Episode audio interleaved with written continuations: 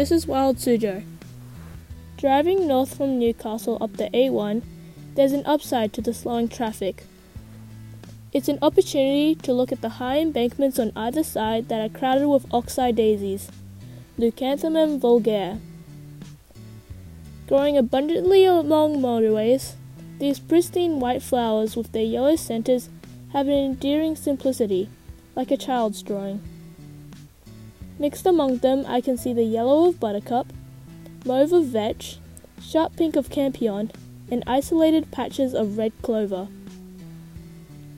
Lower down, near the gritty edges of the road, are canary yellow spores of bird's foot trefoil, colours that have mostly been banished from farmland.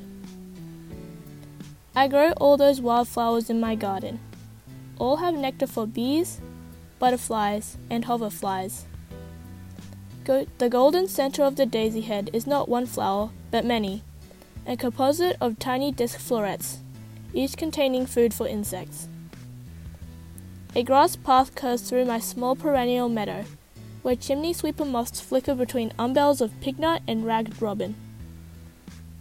As I pause there in the evening light, there's a delicacy to the planting with its fine grasses and small bursts of color.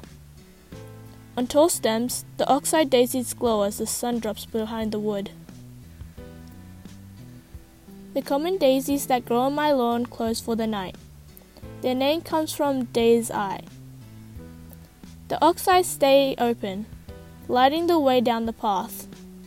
It is this luminous quality that gave them the older name of moon daisy. Geoffrey Grigson lists 59 local names for them in the Englishman's Flora of 1958 including Crazy Bet in Wiltshire and Gowland in my own country.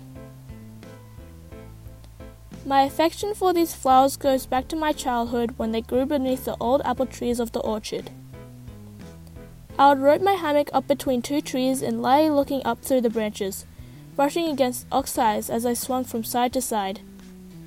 Every year in late July, the grass would be cut using an Allen scythe, its toothed blades scissoring backwards and forwards, leaving a crop of hay to be raked into windrows. The scattered and rich seeds of the daisies, so they increased year on year. For Wild Suzhou, I'm Siana. Thanks for listening and see you next time.